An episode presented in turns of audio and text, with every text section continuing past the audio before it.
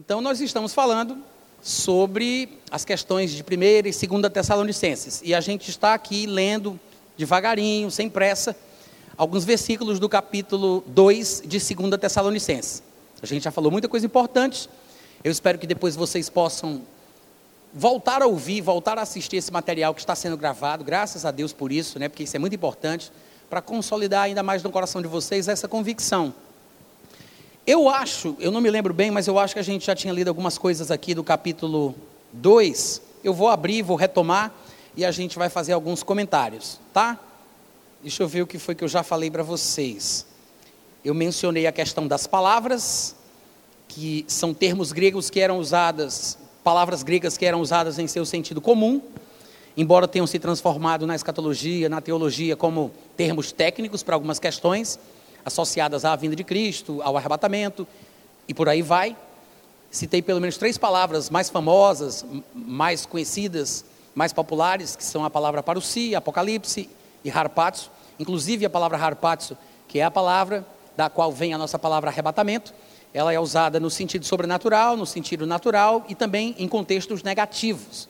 E a gente concluiu falando que, exatamente por causa do significado essencial da palavra harpatsu, a gente entende que o arrebatamento ele tem que ser pré-tribulacional, porque Paulo não teria feito uso de primeira, em 1 Tessalonicenses 4,17 da palavra harpatsu, se ele não estivesse pensando numa intervenção emergencial de Jesus para tirar a igreja de um canto ruim para um canto bom.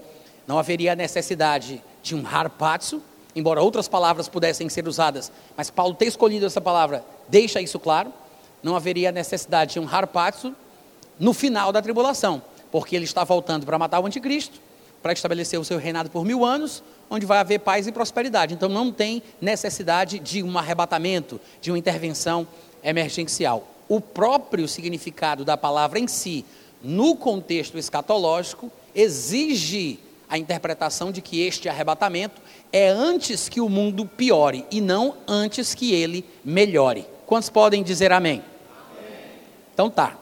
Mas na continuação da leitura é, do capítulo 2 de 2 Tessalonicenses, no versículo 2, ele diz, eu inclusive já li isso para vocês, ele diz, irmãos, vou ler do versículo 1 em diante. Irmãos, no que diz respeito à vinda do Senhor e à nossa reunião com Ele, nós vos exortamos a que não vos demovais da vossa mente com facilidade, nem vos perturbeis, quer por espírito, quer por palavra, quer por epístola, como se procedesse de nós.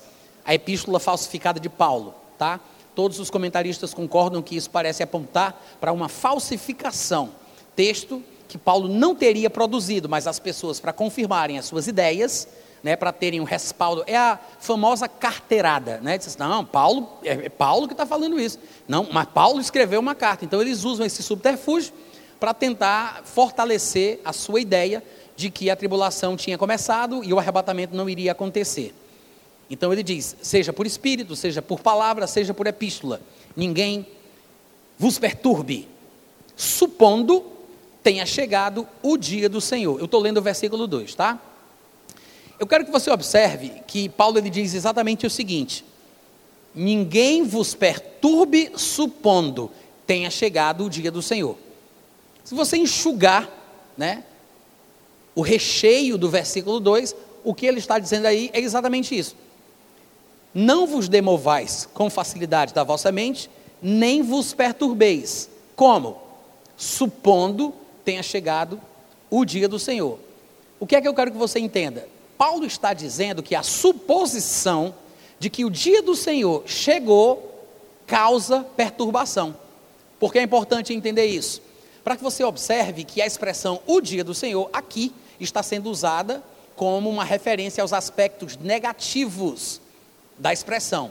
A gente já falou que o dia do Senhor não é um dia de 24 horas, mas é um evento profético que, na verdade, é preenchido por diversos acontecimentos sequenciais. Pelos textos onde a expressão aparece, a gente deduz que o dia do Senhor abrange um período que vai desde o arrebatamento até a criação dos novos céus e da nova terra. Porque há muitos textos que usam a expressão, e cada um desses textos às vezes faz uma alusão diferente a acontecimentos específicos, ainda que a mesma expressão esteja sendo usada lá. Então, o dia do Senhor não é uma coisa só, não é uma coisa essencialmente e necessariamente boa ou ruim. Depende do contexto. Quantos entendem o que eu estou falando?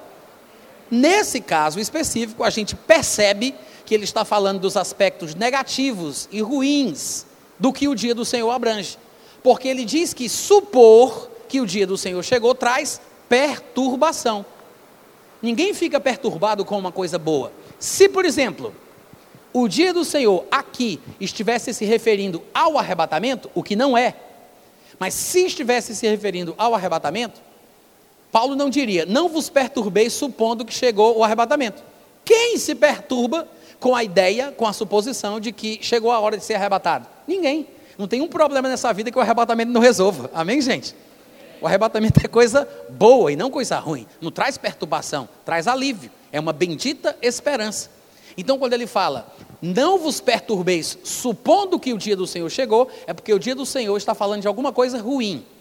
É importante também você perceber a construção do texto, inclusive em relação à expressão o dia do Senhor, porque algumas versões, talvez até alguns de vocês tenham aí nas mãos, algumas versões dizem o dia de Cristo. Quem aqui tem uma versão que em vez de o dia do Senhor diga o dia de Cristo? Quem tem? Levanta aí a mão. Eduardo, quem mais? Só para vocês perceberem que existem variações nas versões. Às vezes essas variações são mínimas. Essa não é, não é tão pequena assim. Por quê? Porque existem conceitos teológicos em cima das duas expressões. Há quem pense, que não é o caso do pregador que vos fala, mas há quem pense que dia de Cristo é uma coisa e dia do Senhor é outra coisa. Há quem pense, que não é o meu caso, que dia de Cristo é o arrebatamento e dia do Senhor é a tribulação, tá? Alguns dos pregadores que eu admiro, que eu às vezes recomendo os livros, defendem essa diferença entre dia de Cristo e dia do Senhor. Eu acho que é totalmente desnecessário e eu explico o porquê no meu livro Arrebatamento antes da tribulação. Como não dá para pregar a Bíblia toda numa noite só, a gente não vai falar sobre isso. Mas eu quero apenas dizer que não tem diferença. Na verdade, a expressão dia de Cristo é como se fosse um neologismo associado às doutrinas do Novo Testamento. Porque a expressão mais antiga é dia do Senhor, que inclusive aparece ao longo de todo o Antigo Testamento. Eu separei aqui uns quatro ou cinco textos que usam a expressão o dia do Senhor para ler para vocês, para vocês se familiarizarem. Então, para vocês verem como ela já vem de muitos tempos. Quando Cristo surge, né, quando o Messias surge, obviamente que Jesus sendo o Senhor e a representação exata da pessoa de Deus, outras expressões vão surgir. Ou seja, dia de Cristo é uma variação de dia do Senhor, porque só existe um Deus, o Pai, um só Senhor, Jesus. Dia do Senhor é basicamente o dia de Cristo. Agora, Alguns acham que o dia de Cristo é o arrebatamento e outros e que o dia do Senhor é, é, é, a tribulação, por causa da frequência em que a palavra, a expressão o dia do Senhor é usada no Antigo Testamento para falar da tribulação. E às vezes, no Novo Testamento, o dia de Cristo está associado mais comumente a coisas positivas. Mas, no Antigo Testamento, a expressão o dia do Senhor e no Novo Testamento também, é usada às vezes para falar de coisas boas, que acontecerão inclusive durante o período do milênio. Muitos profetas do Antigo Testamento usaram a expressão o dia do Senhor para se referir ao período de paz, de prosperidade, de proteção, que se desenrolará por mil anos quando o Messias estiver reinando na terra. Então, no meu ponto de vista, não existe esse negócio de dizer dia de Cristo é bom, dia de, do Senhor é ruim, dia de Cristo é o arrebatamento, dia do Senhor é a tribulação. Não existe. Mas já faço o alerta, porque se vocês forem estudar escatologia e se depararem, inclusive, com livros que eu recomendei, vocês vão dizer, ué, mas aqui está falando uma coisa diferente do que o Natan disse. Então, já fica avisado, tá? E como nós temos uma variante textual aí, em 2 Coríntios, em 2 Tessalonicenses 2,2, variante textual, é um termo técnico que se usa na, na teologia para se falar sobre as mudanças de palavras em manuscritos antigos na época em que não existia a imprensa, ainda não tinha o, o, o, o não existia Xerox, IBM, impressora, não existia nada disso. Tudo era feito na mão. Então tudo era manuscrito.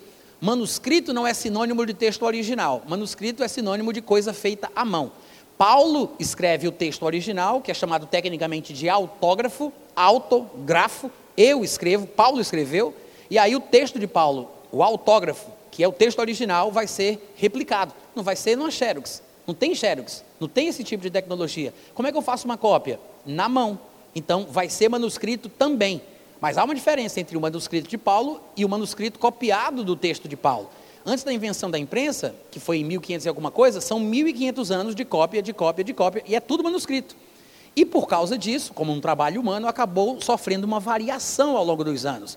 Quando surgiu a invenção da imprensa e o pessoal decidiu imprimir livros, inclusive o primeiro livro impresso foi a Bíblia, quando foram escrever, quando foram imprimir a primeira vez, um pouco mais para frente, um novo testamento grego, eles fizeram um apanhado de todos os fragmentos, códex, manuscritos, sejam em papiro ou em pergaminho, que tinham sido escritos do Novo Testamento em grego. E aí eles fizeram uma avaliação científica através de uma ciência que é chamada de crítica textual. Eles fizeram uma avaliação científica através da paleografia, filologia, isso não interessa.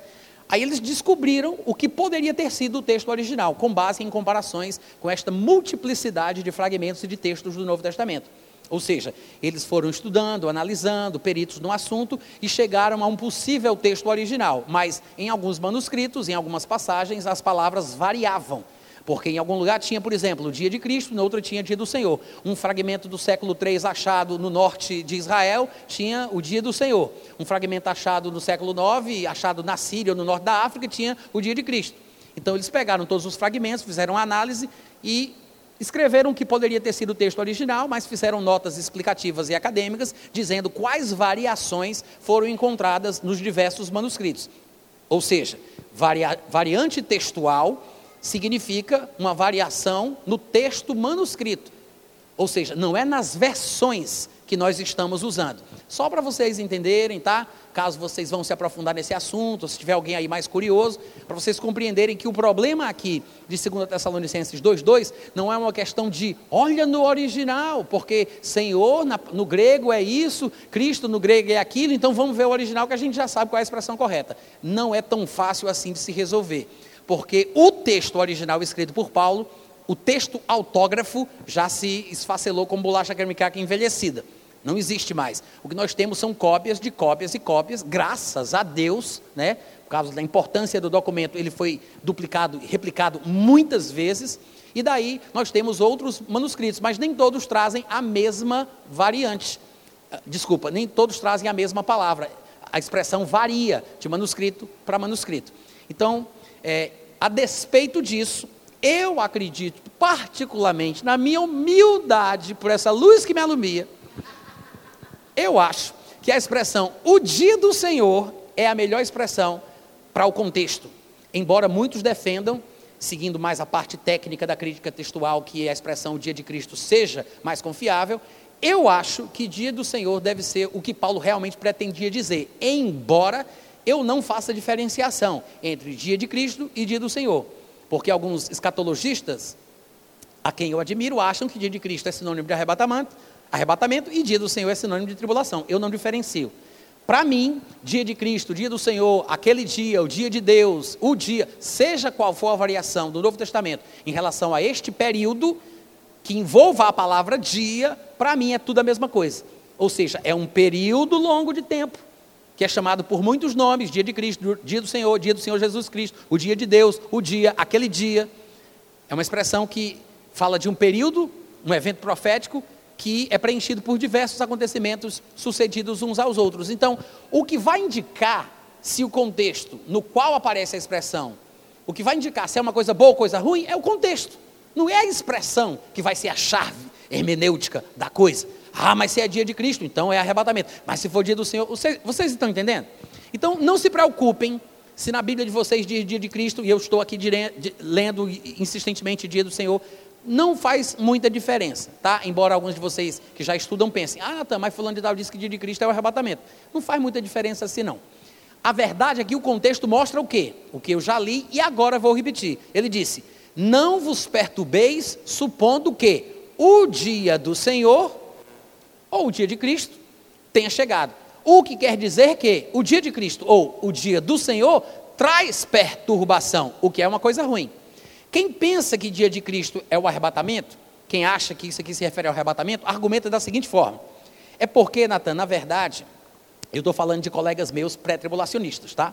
Ele diz, na verdade, o que Paulo está tratando aí é sobre as pessoas que estavam dizendo que o arrebatamento já tinha acontecido, e aí os tessalonicenses tinham perdido o arrebatamento, e isso trazia perturbação, porque eles estavam pensando: não fomos arrebatados, já aconteceu, mas a gente não foi.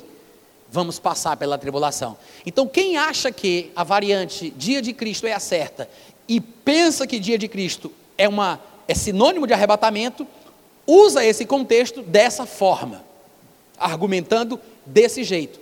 Mas por que essa defesa, essa interpretação não me parece tão coerente?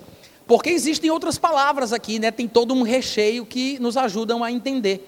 A expressão supondo tenha chegado faz referência a uma palavra que nunca se usa para falar de coisa passada.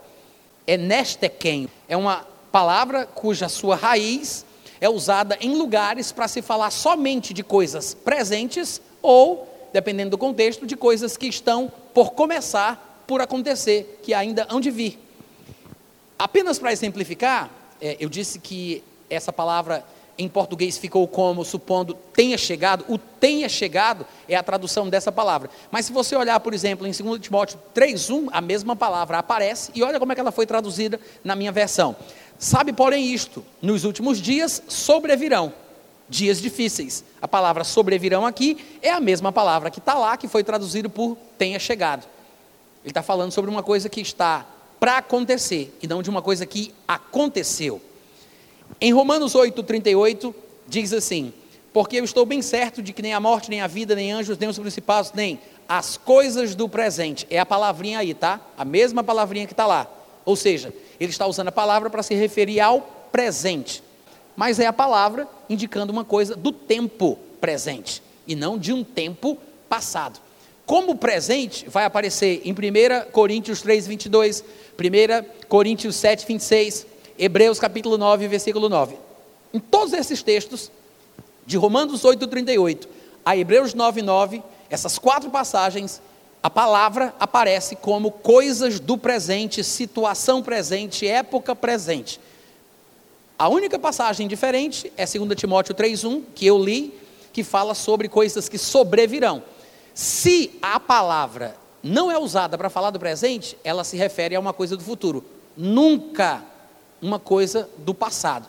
Isso é importante porque me faz perceber que a interpretação dos meus colegas pré-tribulacionistas que dizem que ele está falando da perturbação que vai causar aos tessalonicenses que perderam o arrebatamento, que supostamente já aconteceu no passado, ela não se fundamenta.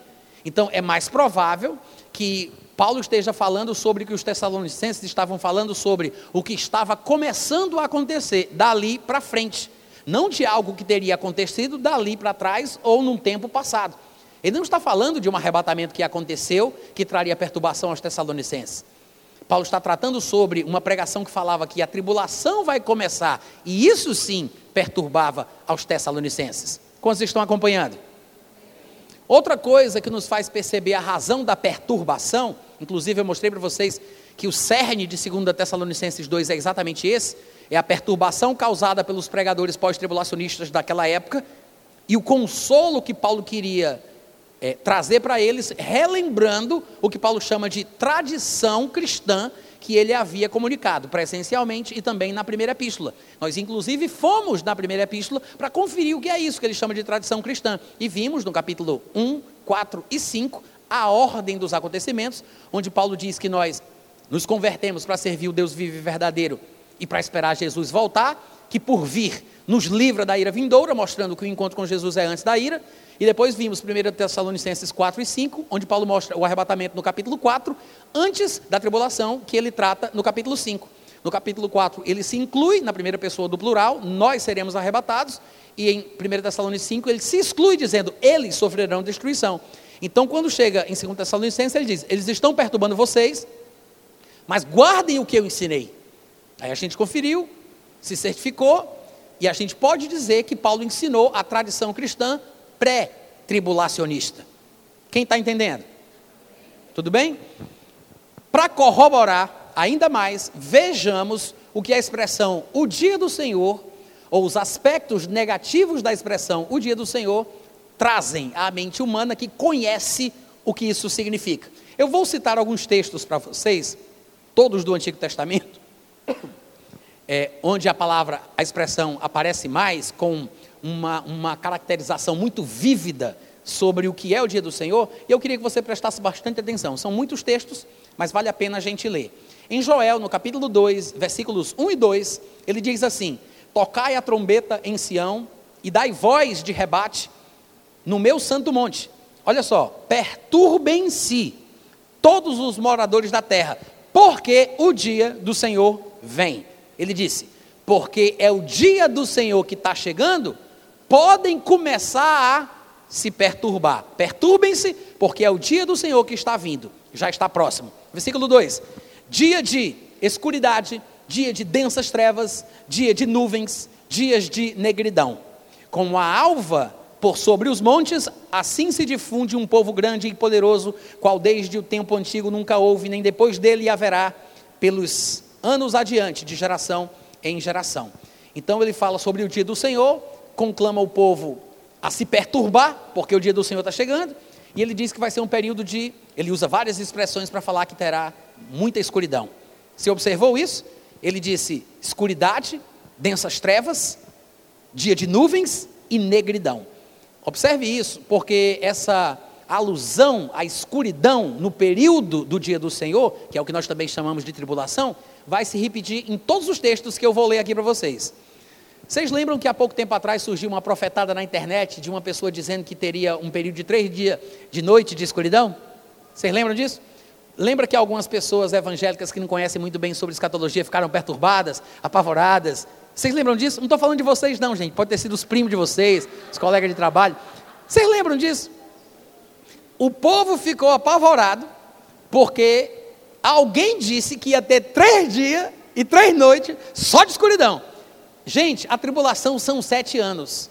E quase todos os textos que falam do período da tribulação apontam que será um período de escuridão, de densas trevas. Aí você se pergunta por quê? Porque além dos problemas geopolíticos, das campanhas militares do anticristo e toda a situação conturbada na terra, os poderes dos céus serão abalados. O sol vai ficar preto a lua vai ficar vermelha como sangue, as estrelas não vão dar a sua luz e cairão do céu pela terra. Você imagina o desespero e a agonia do mundo com dia após dia no escuro, na escuridão, com tudo isso acontecendo. Você já parou para pensar o que é viver o inferno na terra, tendo que usar lamparina, vela para poder enxergar alguma coisa? No meio do terror de pragas e de tudo, e terremoto e tudo mais acontecendo. A gente não sabe se, vai ser, se vão ser sete anos de escuridão completa, mas você vai ver que todos os textos que eu vou ler que falam do, do dia do Senhor, que é uma expressão que faz referência ao período da tribulação, todos, esses textos que eu separei, todos dizem que vai ser um período de muita escuridão.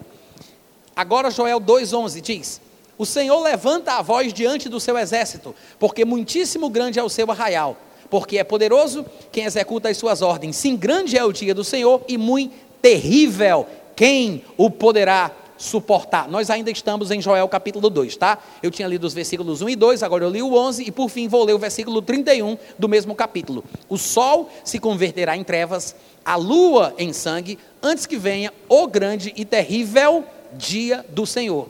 Agora vamos pular para Amós. Amós capítulo 5, versículos 18, 19 e 20. Lá ele diz assim: Ai de vós que desejais o dia do Senhor. Para que desejais o dia do Senhor? É um dia de trevas e não de luz. É assim como se um homem estivesse fugindo de um leão e se encontrasse com ele o urso.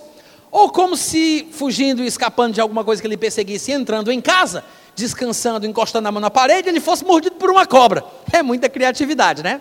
Para falar sobre um mal atrás do outro. Mas é exatamente assim que está escrito. Aí no versículo 20, depois dele exemplificar como é um período ruim, falando de leão, de urso, de cobra, até mesmo em, seu, em sua casa, em, em seu ambiente de descanso, aí ele diz: E aí, não será, pois, o dia do Senhor trevas e não luz? Não será completa escuridão, sem nenhuma claridade? Depois, em Sofonias capítulo 1, versículos 14 e 15, ele diz: Está perto o grande dia do Senhor. Está perto e muito se apressa. Atenção, o dia do Senhor é amargo e nele clama até o homem forte, o poderoso. Aquele dia é dia de indignação, ira, é dia de angústia, é dia de alvoroço, é dia de desolação, dia de escuridade, negrume, dia de nuvens e de trevas densas. Uau! Uau! Isso é o dia do Senhor. Não é um profeta, não são dois, não são três. O Antigo Testamento está cheio de imagens vívidas do terror que vai ser o tal do dia do Senhor. Depois, em Isaías, capítulo 13, do versículo 6 ao 13, ele diz assim: uivai. Isso é coisa que se peça, gente? Ui, pode uivar, pode uivar. Porque ele está falando sobre angústia e agonia. Uivar é coisa que lobo faz, mas ele está dizendo que os homens vão sofrer tanto que eles podem se acostumar a fazer a mesma coisa também. Uh, uivai, porque está perto o dia do Senhor. Vem do Todo-Poderoso, vem do Todo-Poderoso como assolação. Pelo que todos os braços se tornarão frouxos, o coração de todos os homens se derreterá. Assombrar-se-ão e apoderar-se-ão deles dores e ais. Terão contorções como se fossem mulheres parturientes. É forte, Brasil olharão atônitos uns para os outros, como quem diz: O que é isso? O que é isso? O que é isso? O seu rosto se tornará vermelho como fogo, ficará flamejante, se tornará um rosto flamejante. Aí ele diz no versículo 9: Eis que vem o dia do Senhor, é um dia cruel, viu? Com ira e com ardente furor. Para quê, meu Deus do céu? Para converter a terra em assolação e dela destruir os pecadores. Porque as estrelas e constelações dos céus não darão a sua luz. O sol, logo ao nascer, se escurecerá. A lua não fará resplandecer a sua luz. Castigarei o mundo por causa da sua maldade e os perversos por causa da sua iniquidade. Farei cessar a arrogância dos atrevidos e abaterei a soberba dos violentos. Farei que os homens sejam mais escassos do que o ouro puro, mais raros do que o ouro de Ofir.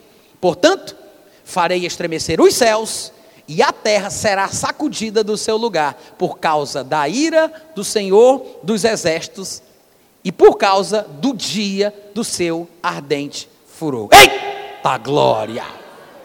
É para assustar mesmo, gente. Tem que assustar. Isso aqui é uma coisa que traz. em tempos modernos é preciso uma linguagem moderna. Isso aqui é para trazer o quê? Perturbação. Vocês estão me ouvindo? Volta para volta cá. Gente, vocês perceberam o que é o dia do Senhor? É quase sempre assim que o dia do Senhor é retratado. Existem alguns textos que falam de aspectos positivos, e claro, como a Bíblia é uma revelação progressiva, a gente vai compreender depois, juntando todos os textos que usam a expressão, de que o dia do Senhor é mais do que um momento ruim. Tem coisa boa também, porque envolve a paz, a prosperidade e a segurança do próprio milênio. As características indicam isso. Mas a maior parte do tempo, o dia do Senhor no Antigo Testamento é usado para se referir ao período da tribulação. É sinônimo de tribulação. Vocês estão entendendo? Então, se você voltar para a leitura do texto, como nós estávamos fazendo, fica claro que Paulo está preocupado com a perturbação que estava sendo causada nos Tessalonicenses por causa dos pregadores que diziam que o dia do Senhor tinha chegado. Ele não está falando sobre a perturbação que alguém poderia causar dizendo que o arrebatamento já tinha acontecido. Não, ele está falando sobre o que vai começar, é o que está por vir. É a tribulação que está para começar. Por que, que esse povo achava que eles estavam na tribulação? Porque eles julgavam, interpretavam as coisas com base nos acontecimentos, como muitos pós-tribulacionistas de hoje em dia, que olham os movimentos geopolíticos, as situações pandêmicas do mundo, as situações que estão acontecendo na Terra e tentam interpretar a Bíblia à luz dos acontecimentos, quando deveriam fazer exatamente o contrário, interpretar os acontecimentos à luz da Bíblia. Mas como eles estavam sendo perseguidos, sofrendo, sendo atribulados, como a gente viu que aconteceu desde a entrada de Paulo na cidade de Tessalônica, o tempo inteiro era ali Satanás remoendo, rebulindo, e ele sofrendo perseguição o tempo inteiro. Alguém teve a brilhante ideia de dizer: Já sei, nós estamos na tribulação. É igual como hoje, você vai atrás de alguma informação na internet, aí aparece lá o dito cujo do dono do canal, falando que o cavalo amarelo já virou na esquina. Tem gente que diz que a gente já está na sexta, quarta trombeta, e sei lá mais o que. Povo doido, desmiolado, né? Que não junta o Lé com o Cré, que fica interpretando esse tipo de coisa, causando o quê? Perturbação. A mesma coisa. É a perturbação pós-tribulacionista. Eu conheço gente que está angustiada, vendendo propriedade, vendendo terras, vendendo casas, querendo fugir dos grandes centros para viver nas zonas rurais, com medo do 5G, que só pode ser uma ferramenta do anticristo. Muita gente está apavorada e angustiada por causa desse tipo de conjectura e especulação. Sabia disso? Como eu falei para vocês e vou repetir, tem pastor pregando para as igrejas se prepararem, comprando faca, armas, criando bunkers, mandando o pessoal estocar alimento não perecível para se preparar para a tribulação. Que diabo é isso, gente? Que diabo é isso? Isso é coisa que se faça? Você não vê Paulo preocupado com os vivos da sua época em momento algum, falando sobre a. Você não vê Paulo preparando os vivos para a tribulação em momento algum. Até no texto do arrebatamento, ele está falando com os vivos sobre onde estão os mortos, e não sobre o que os vivos vão experimentar, porque o povo não sabia o que tinha acontecido, porque todo mundo esperava passar pelo arrebatamento, mas aí um bocado de crente começou a morrer, aí o pessoal pensou, puxa, eles não vão experimentar o arrebatamento, porque eles já morreram, que pena. Aí Paulo disse: não, gente, não se preocupem com os mortos, porque na verdade eles já estão com o Senhor, e eles vão ressuscitar primeiro, antes da gente. Aí, quando Jesus vier, que eles ressuscitarem, depois nós seremos transformados. Então, ele não está preocupado com os vivos. Ele está explicando alguma coisa por causa de uma preocupação com os mortos. Mas para os vivos, crentes vivos, ele não diz: Pois é, o negócio vai pegar. É. compre arma, compre faca, compre alimento não perecível. Vão para o meio do mato. Gente, não existe isso em lugar nenhum. Em lugar nenhum. Aí você diz: Mas Jesus não disse: Quem estiver na Judéia, fuja para os montes? Bom, primeiro você vai ter que ir para a Judéia, para depois fugir para o monte. Porque o pessoal pensa que essa passagem deve ser usada de forma alegórica, generalizada, como se Jesus estivesse falando que quem estiver nas cidades vá para os montes, vá para os matos.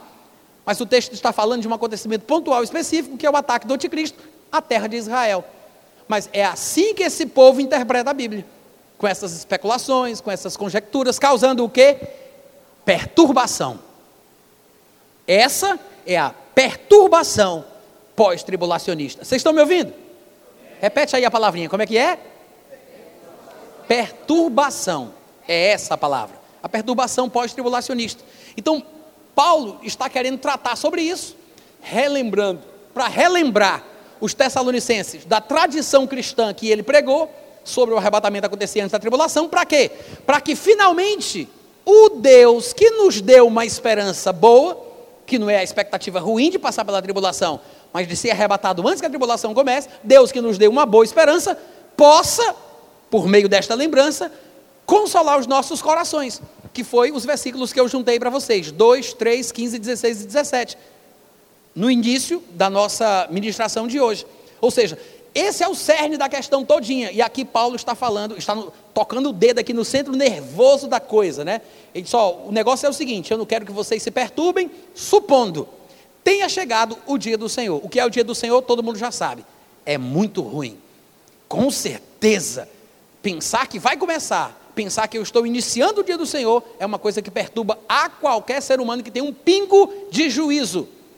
Então Paulo vai rebater essa ideia ridícula de que a igreja deveria passar pela tribulação.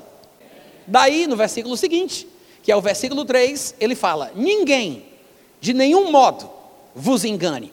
Ele, ele falou: Ninguém vos engane, mas o engano vinha ou por espírito, ou por palavra, ou por epístola, pela falsificação. E aí, continuando no versículo 3, ele fala: Porque isto não acontecerá sem que primeiro venha a apostasia e seja revelado o homem da iniquidade, o filho da perdição. Tá.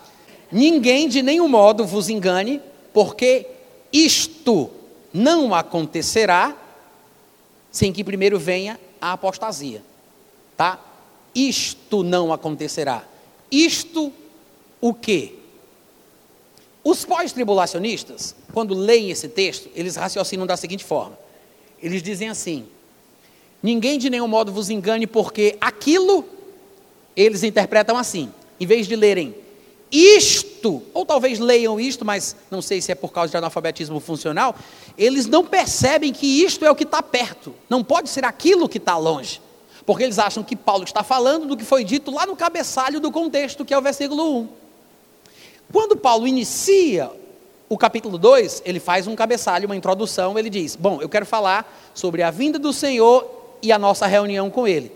A nossa reunião com Ele é sinagogue, é o arrebatamento.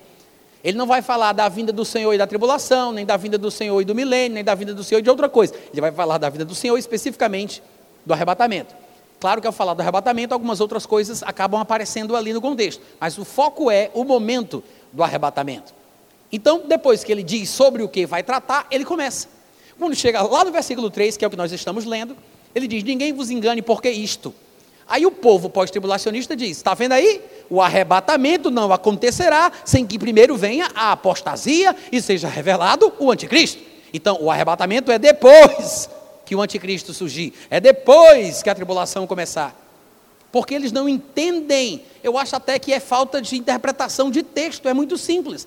Paulo não está dizendo, ninguém vos engane, porque aquilo que está no versículo 1 ele não está dizendo que aquilo do versículo 1 não acontecerá sem primeiro. Não, ele está falando isto. Ele está falando de uma coisa que está mais perto. Ele está falando de quê? Do que ele acabou de mencionar no finalzinho do versículo anterior. Ele disse: Ninguém vos perturbe, supondo que o dia do Senhor chegou. Porque isto não é aquilo, lá do versículo 1, mas isto que ele acabou de falar. Isto, o dia do Senhor, que não é sinônimo de arrebatamento, de encontro com Cristo, mas pelo contexto, porque traz perturbação, e pela forma que o dia do Senhor foi usado, na maioria das vezes, é provável que ele esteja falando da tribulação. Ele diz: Isto, o dia do Senhor, a tribulação não acontecerá, sem que primeiro venha a apostasia e seja revelado o homem da iniquidade. Então, ele não está falando que o arrebatamento não acontecerá antes que o anticristo manifeste. Ele está falando que a tribulação não acontecerá antes que o, que o anticristo se manifeste. Quantos estão entendendo? Tá? Até aqui tudo bem, né? Agora, um dos problemas se encontra também na palavra apostasia.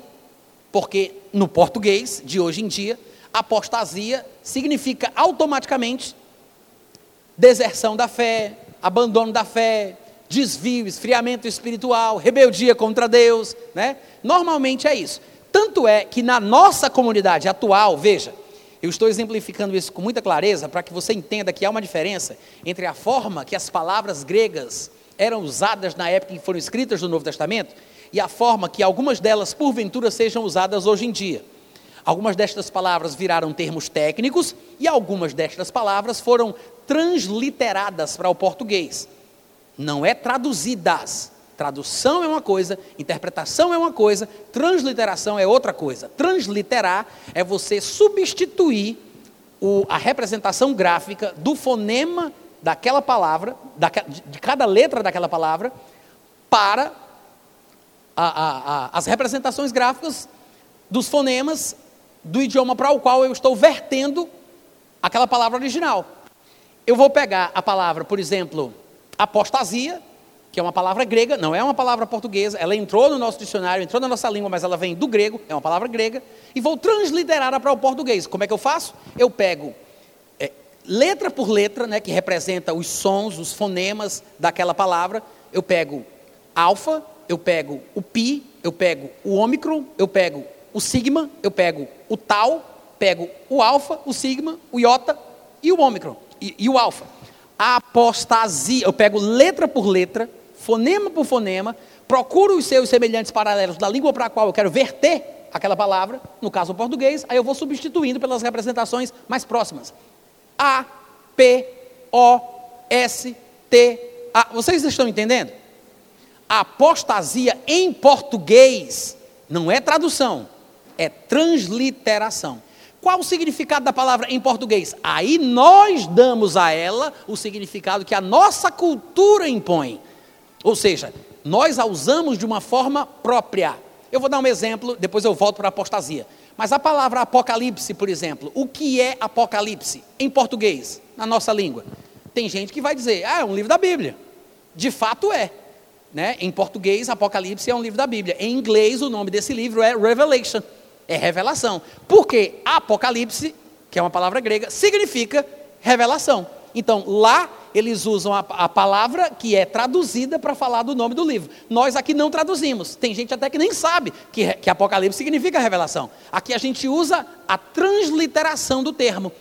Nós temos uma palavra própria em português, que é Apocalipse, que não é a palavra grega, e nós a usamos como o nome do livro é, é, o nome do livro da Bíblia. Mas, de uma forma geral, normalmente as pessoas pensam que Apocalipse significa o fim do mundo. Não é? Na cultura secular, espalhado no meio do povo, o pessoal acha que Apocalipse significa é o fim do mundo, né? é a bagaceira total. Mas Apocalipse não significa isso. É a construção, é a construção de uma palavra com, do, com dois outros vocábulos gregos, que significa simplesmente tirar da sombra. Apocalipto, não é pós-calipto, não, viu, gente? Pós-calipso, né? Que o pessoal fala que a pandemia que a gente vive é porque a, a, a banda Calipso se desfez. Aí o pós-calipso é isso. Apocalipse significa exatamente isso: tirar da sombra. Apocalipto, tirar da sombra. Em outras palavras, revelar. É, é algo que está coberto, você descobre, você traz para a luz. Revelar, tá? Apocalipse significa isso. Mas em português nós atribuímos um valor semântico à palavra. Nós, nós temos um sentido para ela. Ou é o livro da Bíblia ou é o fim do mundo. A gente nunca pensa que Apocalipse é revelação. Claro, quando a gente começa a estudar, que a gente vira crente e tudo mais, a gente sabe que não vai tratar Apocalipse na Bíblia assim. Mas a gente entende que as culturas dão valores às palavras, porque a língua, sendo viva, ela transforma os significados. E é por isso que algumas palavras que, que vêm de outros idiomas entram nos nossos e sofrem modificações de significado e de sentido. Hoje em dia, voltando agora para a palavra apostasia. Acompanha aqui, tá? A apostasia é sinônimo de abandono da fé. Tanto é que se em português a gente quiser dizer que alguém abandonou a fé, se desviou, foi para o mundão, eu só digo assim, fulano de tal apostatou. Por quê? Porque ele negou a doutrina, negou a fé, abandonou o evangelho, sei lá, de repente aderiu a alguma seita, alguma heresia, está blasfemando em seus ensinamentos, foi para o mundão, sei lá. Mas quando eu digo apostatou, já fica implícito na cabeça do falante em português que a pessoa se desviou da verdade, se desviou da fé, abandonou o evangelho. Na época de Paulo, em que o Novo Testamento foi escrito, a palavra apostasia era usada, mas não assim. Porque a essência da palavra apostasia, e claro, eu vou provar isso para vocês, mas a essência da palavra apostasia, eu vou citar versículos onde ela aparece, na sua forma verbal, na sua forma nominal, em todo o Novo Testamento, vou citar léxicos que tratam sobre ela no período do grego clássico, do grego koiné, mas ela era usada no seu sentido comum, exatamente como todas as outras palavras, que eu tenho batido aqui na mesma tecla sobre esse assunto com vocês. Essencialmente, apostasia significa separação, retirada. Tanto é que em Mateus capítulo 19, versículo 7, um dos substantivos da palavra apostasia, apostasion, que é um substantivo neutro, embora não tenha isso no português, tinha no grego, tinha no latim. Quando o, o português se desenvolveu a partir do latim, o substantivo neutro foi incluído no substantivo masculino. É por isso que hoje, quando nós falamos de muitas pessoas que têm homens e mulheres, nós dizemos eles. A conjugação é masculina, porque era para ser neutro, mas o neutro foi inserido no masculino. Tá? No inglês ainda existe né, o, o, o neutro, mas no caso do português a gente não tem.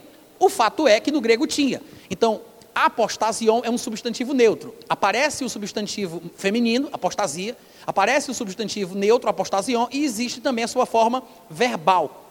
Porque as classes das palavras, que no português são basicamente 10, elas trazem a essência dos significados das palavras, mas são basicamente a mesma coisa. Mudam na construção do texto, né? A gente tem em português substantivo, verbo, adjetivo, advérbio, artigo, numeral, pronome, conjunção, preposição, interjeição.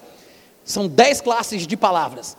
Mas se eu, por exemplo, dissesse assim, amor, amor é substantivo, mas amar é verbo. Qual é a diferença entre alguém que ama e falar do amor? Não há diferença, a não ser a construção do texto, por questões de regras gramaticais, porque a palavra está ali ocupando uma classe gramatical diferente, está aparecendo como substantivo, está aparecendo como verbo, mas não faz diferença. Ou seja, substantivo e verbo, essencialmente, significam a mesma coisa. Por que eu estou dizendo isso? Porque os pós-tribulacionistas acham que porque 2 Tessalonicenses capítulo 2, versículo 3, que aparece a palavra apostasia na sua forma substantivada, substantivo feminino, e como só vai aparecer mais uma outra vez em Atos capítulo 21, e são essas únicas duas vezes em que o substantivo feminino de apostasia aparece, e nos dois contextos, eles acham que está falando sobre deserção da fé, então só pode ser isso que Paulo está falando, e não qualquer outro significado mais profundo, especialmente que dê uma ideia de arrebatamento. O erro que eles cometem, é, na verdade, são vários os erros, mas principalmente porque eles não entendem isso, que a palavra apostasia aparece em muitas formas do Novo Testamento. Ela aparece na sua forma nominal como substantivo feminino aqui, Atos 21, mas aparece na sua forma substantivada também, da forma nominal, como substantivo neutro. Lá em Mateus 19, 7, é aquela discussão dos religiosos com Jesus sobre carta de divórcio. Vocês lembram? Eles perguntam para Jesus: é, por que Moisés então disse que se o homem separar da sua mulher, ele tem que dar carta de divórcio? A palavra divórcio é apostasia, tá? não no sentido feminino, mas neutro, apostasion, mas é a mesma palavra, a mesma raiz, a mesma essência, é a mesma palavra. Apostasion, porque a apostasia é essencialmente uma separação. Pode ser física, como a separação de corpos que acontece no divórcio, que é por isso que a palavra está sendo usada lá como divórcio em nossas versões, e pode ser uma separação ideológica, partidária. Pode ser uma deserção da fé. Eu posso me afastar de uma forma de pensar, de uma forma de crer. Posso me afastar do Evangelho. Mas você tem que entender que a apostasia, no tempo do texto do Novo Testamento, não era sinônimo de apostatar da fé como nós fazemos hoje em dia. Tanto é que a palavra apostasia vai aparecer, inclusive, em sua forma verbal em 1 Timóteo capítulo 4, a partir do versículo 1, quando Paulo diz: O Espírito Santo afirma expressamente que nos últimos tempos alguns apostatarão, afistemi, tá? É a mesma palavra na classe gramatical de verbo, na forma verbal, apostatarão da fé. Por que, que ele vai dizer que é da fé? Porque hoje em dia não precisaria. Hoje a gente simplesmente diria: muitos no fim dos tempos apostatarão. Por quê? Porque para a gente apostatar, é sinônimo de se desviar. Mas naquela época não, porque a palavra podia ser usada em diversos contextos. Eu podia apostatar da minha esposa, eu poderia apostatar de Jesus, eu, eu poderia apostatar da fé, porque a palavra significa simplesmente se separar, se afastar, se retirar, partir. Quantos estão entendendo? E para confirmar a ideia de que a palavra apostasia, que aparece no Novo Testamento, ela tanto pode aparecer como verbo ou como substantivo e significa exatamente a mesma coisa, caso vocês se deparem com algum pós-tribulacionista que diga que não, né? Só para provar isso, para esfregar na cara da sociedade, eu vou mostrar aqui o seguinte: Atos capítulo 21, 21. Porque só aparecem duas vezes a palavra apostasia na sua forma nominal como substantivo feminino. Segundo Tessalonicenses 2,3, objeto do nosso estudo, e aqui, Atos 21, 21. Mas eu vou ler Atos 21, 21 para vocês, tá? Na minha versão. Olha como é que diz. Foram informados a teu respeito, ó Paulo, que ensinas todos os judeus entre os gentios a apostatarem de Moisés, dizendo-lhes que não devem circuncidar os filhos, nem andar segundo os costumes da lei. Espera aí, essa aqui não é a única segunda vez no Novo Testamento em que a palavra apostasia aparece na sua forma nominal, como substantivo? Por que, que na minha versão eles colocaram você está ensinando os judeus a apostatarem. Eu apostato, tu apostatas, ele apostata, nós apostatamos, vós apostatais, eles apostatam. Eles apostatarem. É um verbo. Ele está conjugando um verbo. Você está ensinando os judeus a apostatarem. No texto original, no grego, é um substantivo. Mas como um erudito, um filólogo, né? Uma pessoa, um sapiente ser humano, que entende da coisa, ele sabe que não importa se é substantivo ou se é verbo. Ele pode trocar. É uma questão estilística. Ele quer construir o texto dessa forma, ele vai e muda a, a palavra para outra classe de palavra, outra classe gramatical e usa como verbo, mas o sentido é o mesmo. Gente, é besteira ficar querendo se debater, porque vocês talvez não saibam, mas eles acham que isso é muito importante, que isso prova. Não tem nada a ver. É besteira. Porque um verbo tem o mesmo significado essencialmente do seu substantivo. Nem sempre, tá? Nem sempre, mas na grande maioria das vezes, os substantivos, na verdade, são oriundos dos verbos. Eles surgem dos verbos que indicam a ação e o movimento da vida. Então, na verdade, em relação à palavra apostasia, ela aparece sim em todo o Novo Testamento, na forma nominal, na forma verbal e sempre significa essencialmente a mesma coisa: se afastar, se retirar, partir, não somente na Bíblia, tá? Eu quero dizer isso, mas em diversos textos antigos do grego. Porque o grego, é, como uma língua que perdurou durante muito tempo, ele teve várias fases. Né? Existiu o período do grego clássico, o grego koiné, que é inclusive o período no qual o Novo Testamento vai ser escrito, teve o grego bizantino, tem o grego moderno. Então, há uma evolução e uma transformação no grego. E o que é interessante é que nós temos alguns textos antigos em grego de épocas específicas, do grego clássico, do grego koiné, que é o mesmo grego do Novo Testamento, e estes textos trazem a palavra apostasia, sendo usada inclusive como partida, como retirada, como afastamento, como separação. Para você perceber que a palavra apostasia, ela não era usada exclusivamente, como pensam alguns que estão equivocados, é, como um abandono da fé. Vocês estão acompanhando o raciocínio, gente?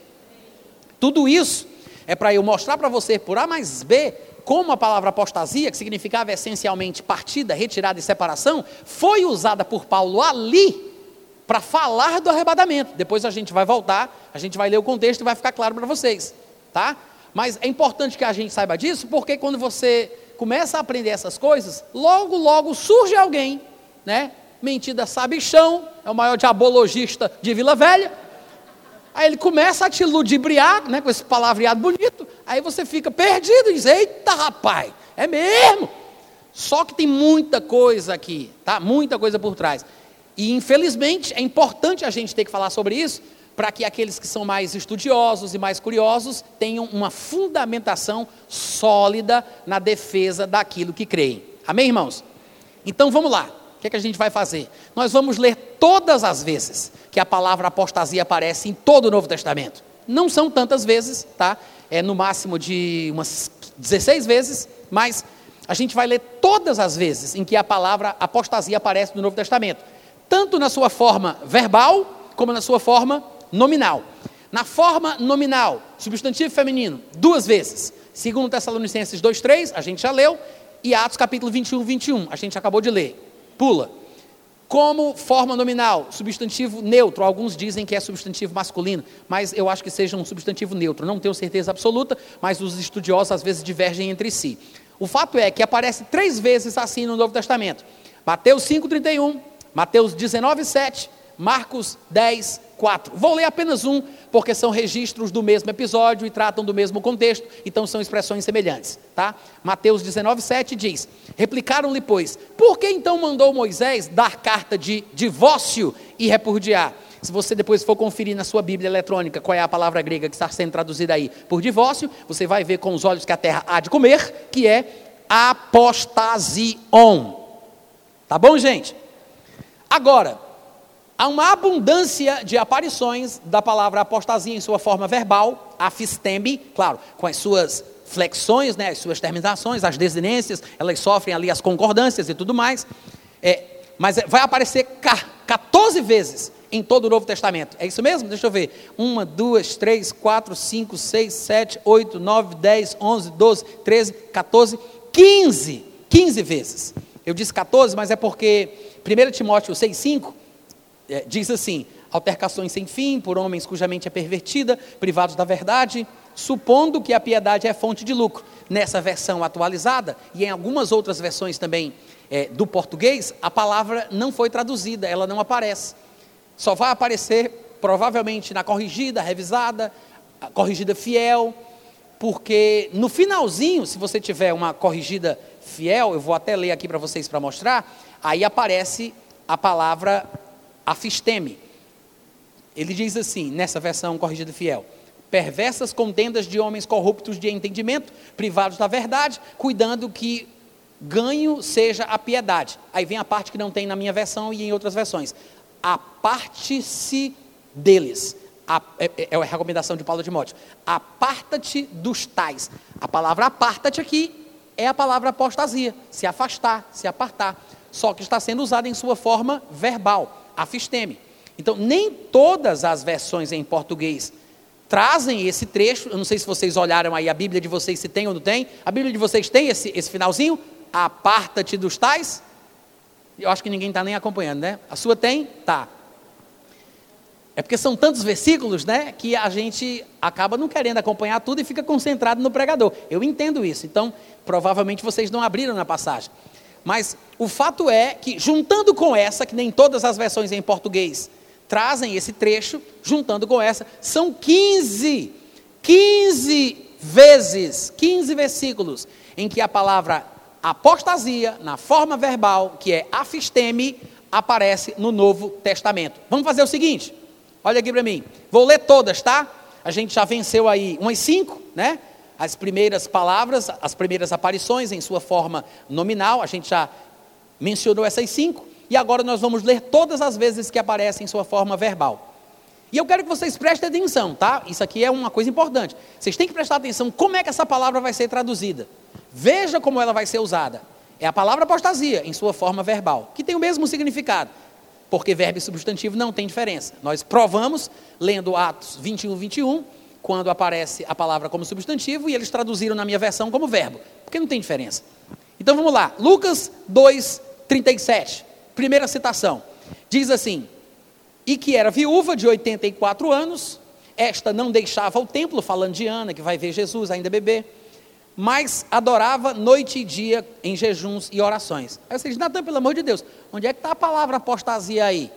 A palavra deixava é a palavra apostasia, ou seja, ela não apostatava do templo, ela não se distanciava, ela não se afastava, ela estava sempre lá, não deixava o templo.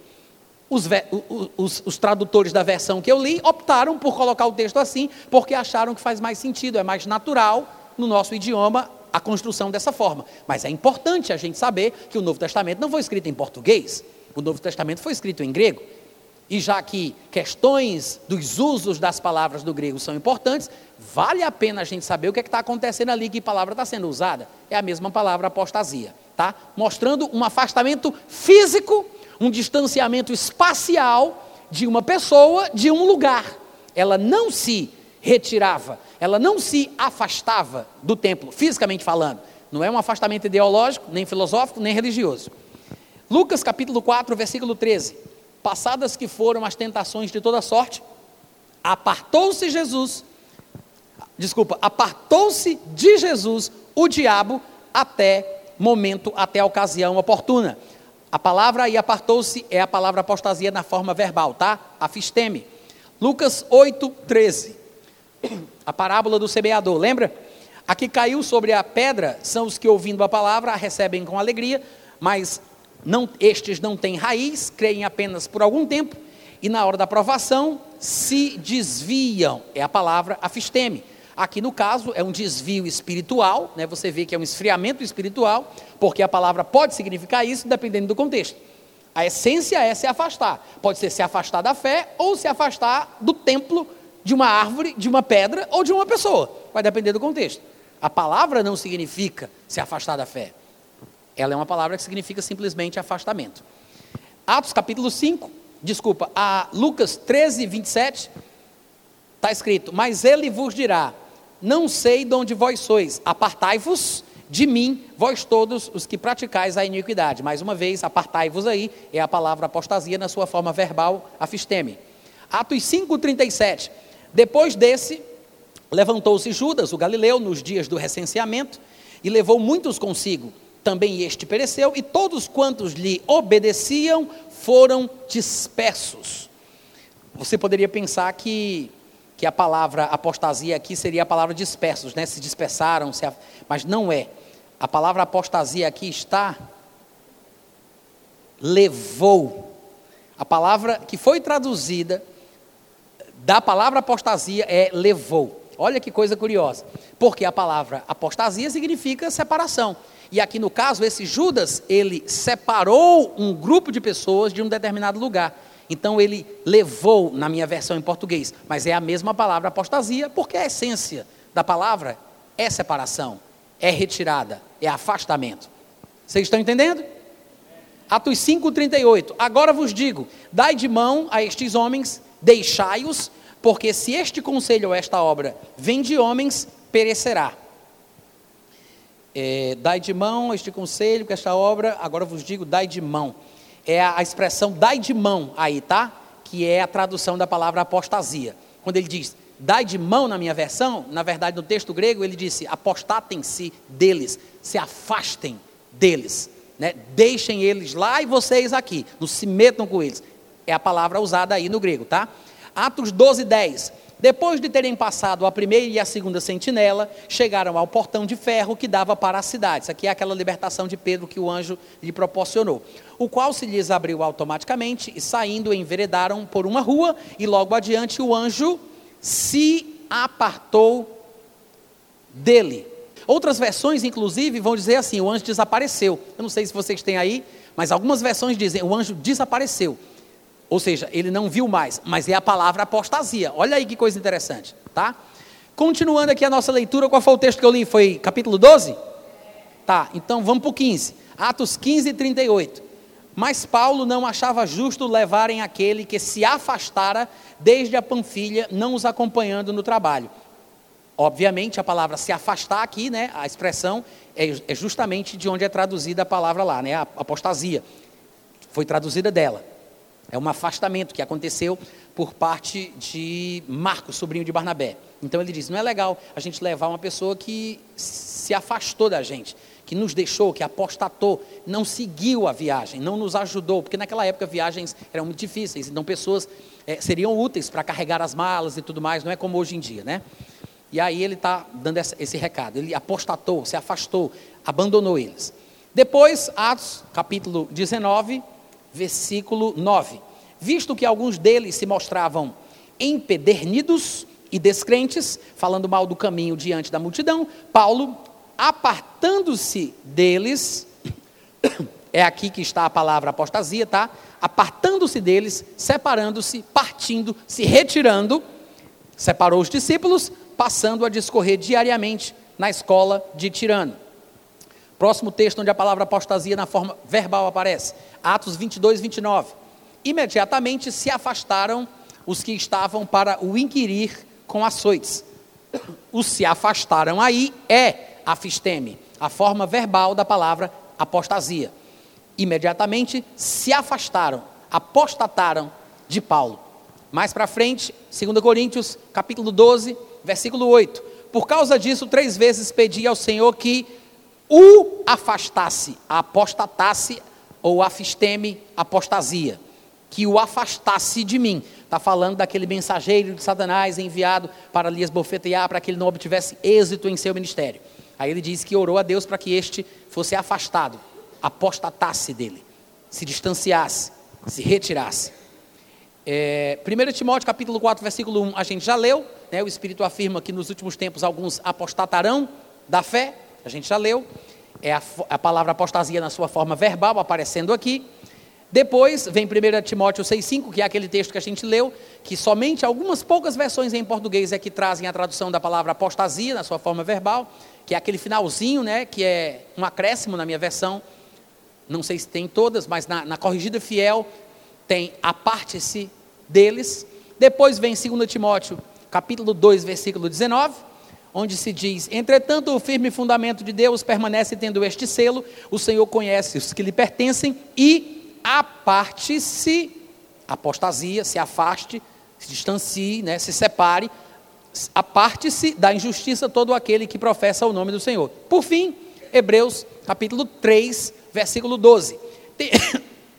Tende cuidado, irmãos, jamais aconteça haver em qualquer de vós perverso coração de incredulidade que vos afaste do Deus vivo, ou seja, que vos faça apostatar do Deus vivo, que vos afaste. É a palavra apostasia também, tá?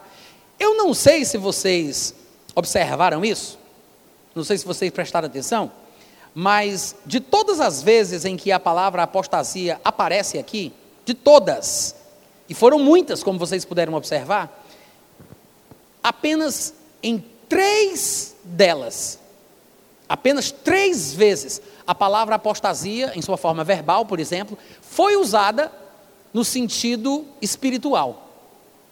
Não foi usada no sentido físico. Porque a maioria das vezes, a maioria é sempre no sentido físico. Eu estou falando sobre apostasia seus, na sua forma verbal, tá? Esses 15 versículos aqui que a gente leu, que é a aparição mais abundante. Porque as, as formas nominais, os substantivos, a gente já tratou sobre elas uma por uma. Mas se você observar de todos os textos, apenas três dizem respeito ao esfriamento espiritual, afastamento religioso. São 1 Timóteo 4,1, Hebreus 3,12 e Lucas 8,3. Só. Só. Ou seja, a maioria, de forma majoritária, apostasia na forma verbal, afisteme, é usada como afastamento físico, espacial, se distanciar, se afastar, se retirar de um lugar para outro. Estas três vezes que aparece no sentido de esfriamento espiritual, religioso, etc. e tal, são aquelas passagens quando dizem o Espírito afirma que alguns apostatarão da fé, é a forma verbal, mas aparecendo como afastamento religioso.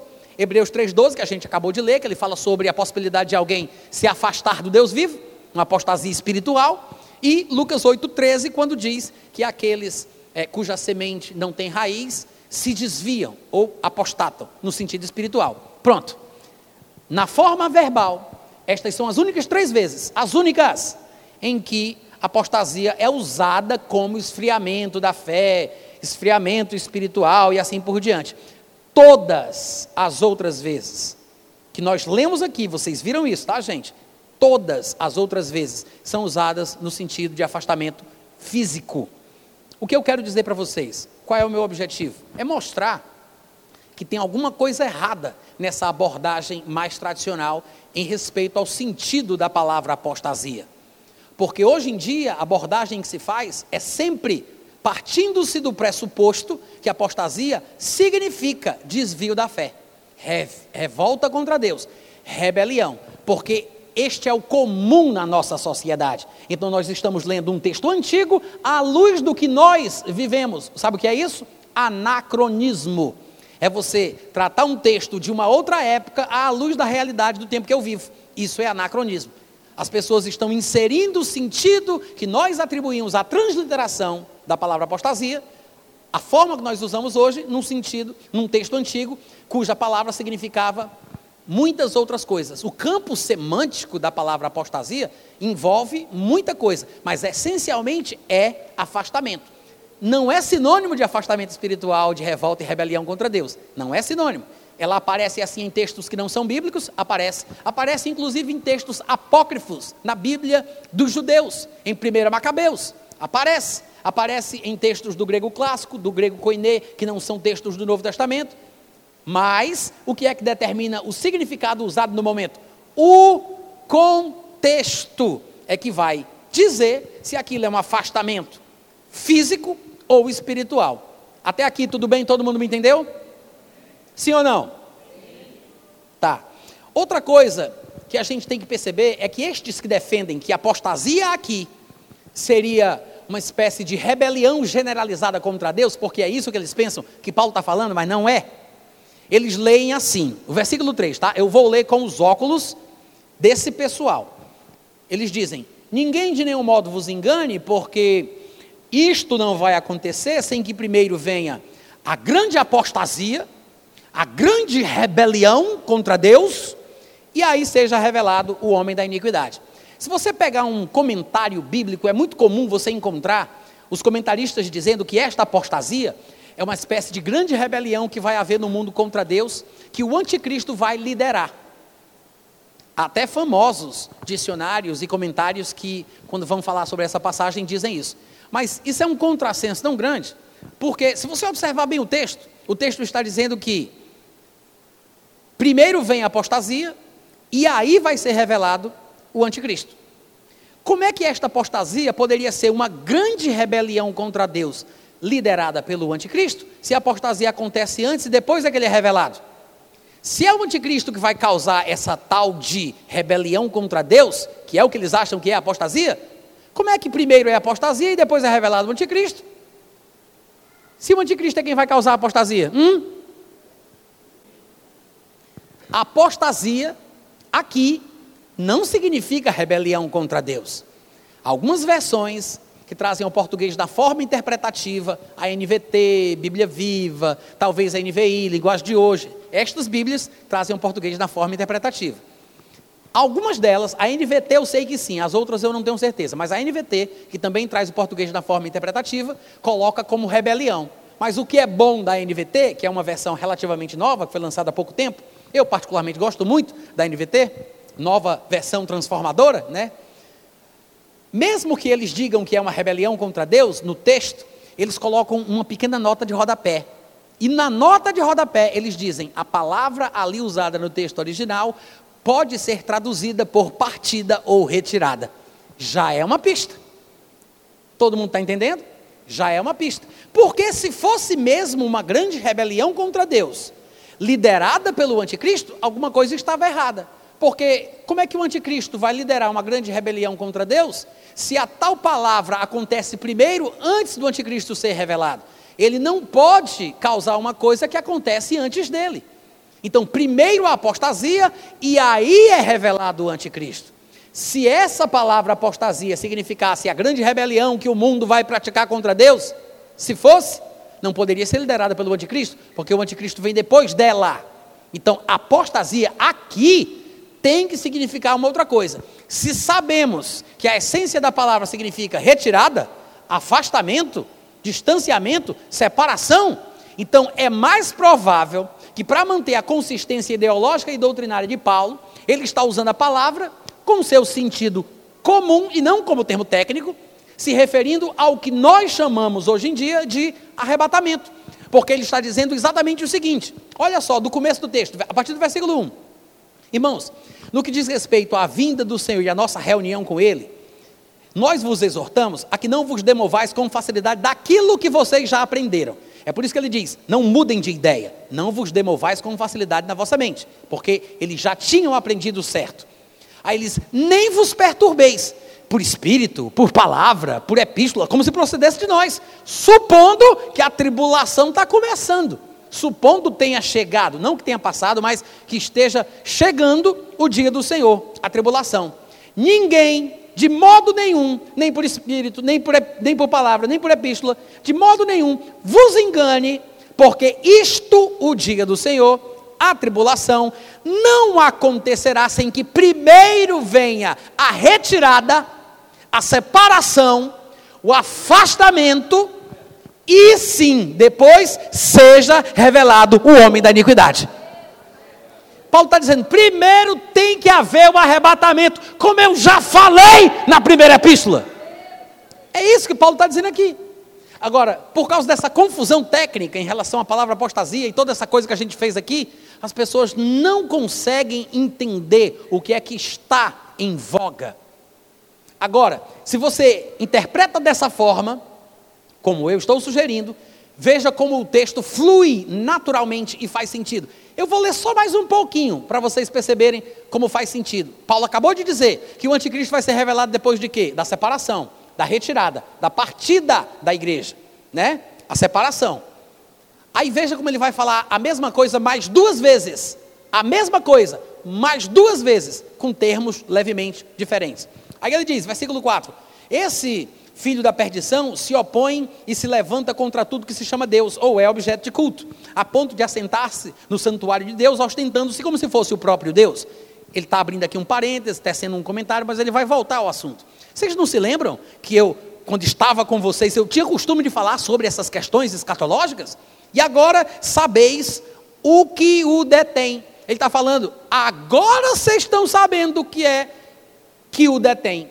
Por que, que ele diz? E agora sabeis o que o detém? Porque ele acabou de falar, ele acabou de falar que o anticristo não se manifesta antes da retirada. O anticristo não vai ser revelado antes da separação, antes do corpo de Cristo ser tirado da terra. Ele não se manifesta antes. Aí ele vai, abre o parênteses, ele fecha e volta ao assunto. Pois é, então, Agora vocês sabem o que é que o detém. O que é que o detém? A presença da igreja na terra. Ele não se manifesta antes da retirada, da apostasia, da separação, da partida do corpo de Cristo. Porque a igreja aqui detém a manifestação dele. Aí ele diz: agora sabeis o que o detém, para que ele só seja revelado na ocasião própria, que é depois que a igreja partir, depois que a igreja for retirada, depois desta separação. Aí ele diz: com efeito, versículo 7, o mistério da iniquidade já opera, mas veja que no contexto geral ele fala de duas coisas. Ele fala do homem da iniquidade, como nós lemos, e agora ele fala do mistério da iniquidade. São duas coisas diferentes. Uma é o anticristo e a outra é o espírito do anticristo, usando aí emprestado a terminologia do apóstolo João, na sua primeira epístola, né? O espírito do anticristo e o anticristo. São duas coisas diferentes. Uma é o mistério da iniquidade, a outra é o homem da iniquidade. O mistério da iniquidade é o espírito do anticristo, é esse movimento tenebroso, diabólico, que já, já estava atuando no mundo e que se manifestaria, culminando na manifestação do anticristo e do seu reino. Tá? O homem da iniquidade é o anticristo. Tudo bem, gente? Todo mundo está entendendo? Então ele continua. Versículo 7. Com efeito, o mistério da iniquidade já opera, mas aguarda somente que seja afastado aquele que agora o detém. Ô oh, glória! Ele está falando aqui, eu não sei se vocês perceberam, mas três vezes ele disse a mesma coisa. Ele acabou de repetir a mesma coisa que a gente está lendo desde o versículo 3. No versículo 3 ele disse: O anticristo, o iníquo, o filho da perdição, só vai ser revelado depois da apostasia, depois da separação, da partida, da retirada. No versículo 6 ele diz: E agora, porque eu acabei de falar, né, no versículo 3, e agora sabeis o que o detém, para que ele seja revelado. Ele repete a expressão, só vai ser revelado depois que o que o detém for retirado, que é o que ele vai dizer em seguida. Que o ministério da iniquidade já opera, é, mas aguarda que seja afastado aquele que detém o mistério da iniquidade, detém a manifestação do anticristo. Quando então, quando este que detém for afastado, aí sim será revelado o iníquo. No versículo 8 ele diz: o anticristo vai ser revelado. No versículo 6 ele diz: o anticristo vai ser revelado.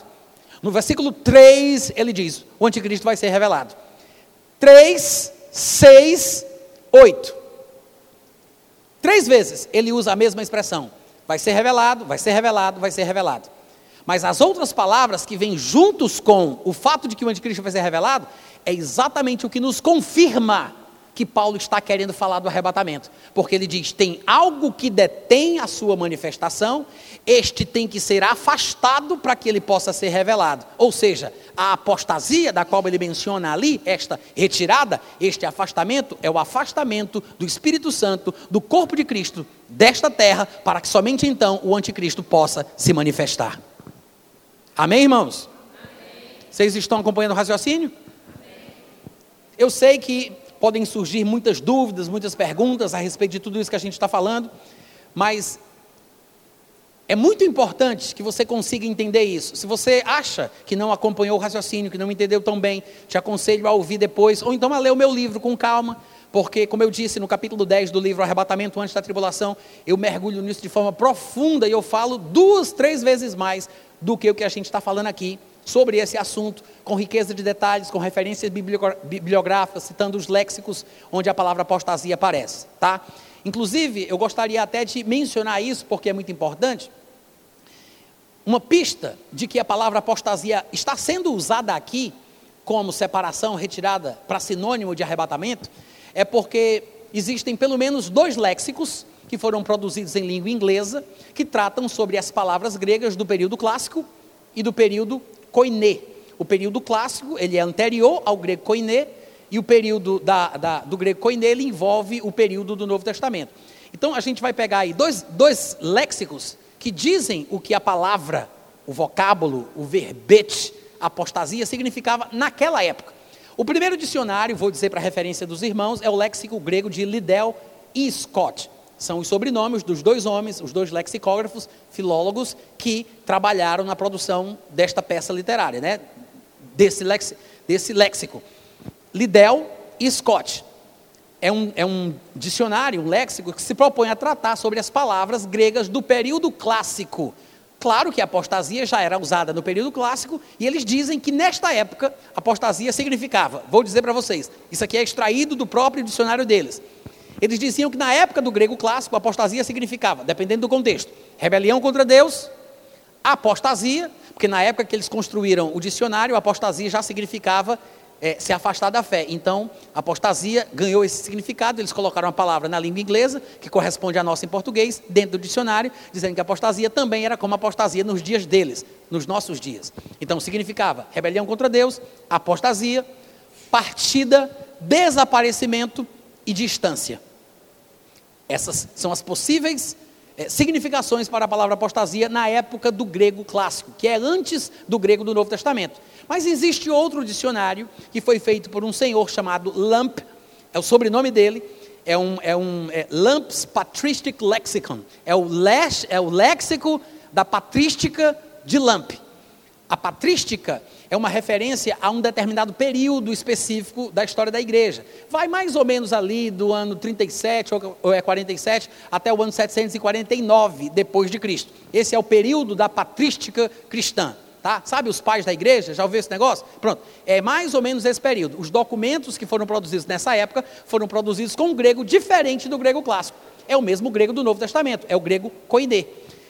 Há um dicionário, há um léxico produzido por esse senhor chamado Lamp, que trata sobre o significado das palavras nesse período. Veja que é um trabalho bastante técnico, bastante preciso.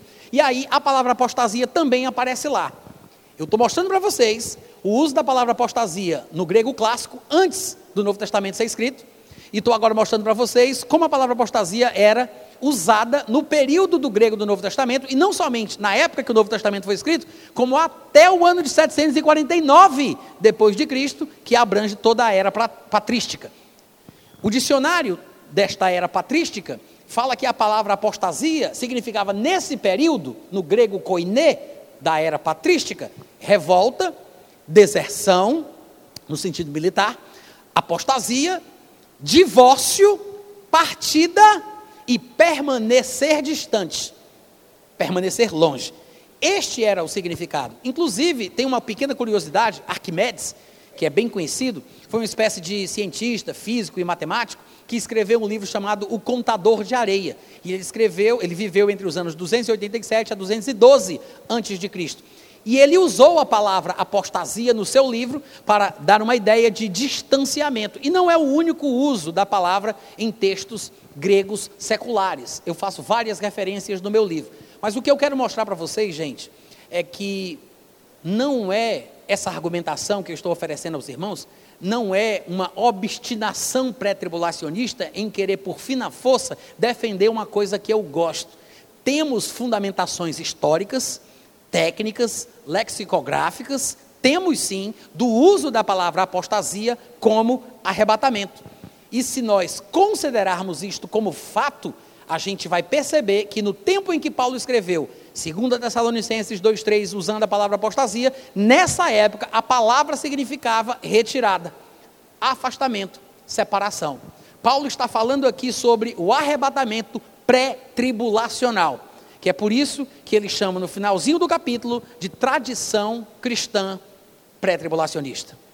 Amém, gente? Eu espero que vocês tenham sido abençoados. Eu espero que tenham aprendido alguma coisa, ou que pelo menos vocês tenham se sentido estimulados a estudar um pouco mais. E não se deixem levar por qualquer coisa que vocês ouvem nos canais do YouTube da internet, tá? Não se deixem levar por qualquer rostinho bonito. Ah, mas ele tem uma presença de palco. Se for para assistir uma pregação por causa de presença de palco, eu prefiro ir para um show de Ney Bato Grosso, sinceramente. Porque se a gente vai basear a nossa fé em, em presença de palco, em retórica, em, em. Gente, pelo amor de Deus, não tem sentido. Agora, se você quiser se aprofundar na convicção pré-tribulacionista que o Novo Testamento traz, eu te aconselho a estudar um pouco mais. Venha para a luz e seja abençoado em nome de Jesus Cristo. Obrigado pelo carinho, Deus abençoe o coração e daqui a pouco a gente volta.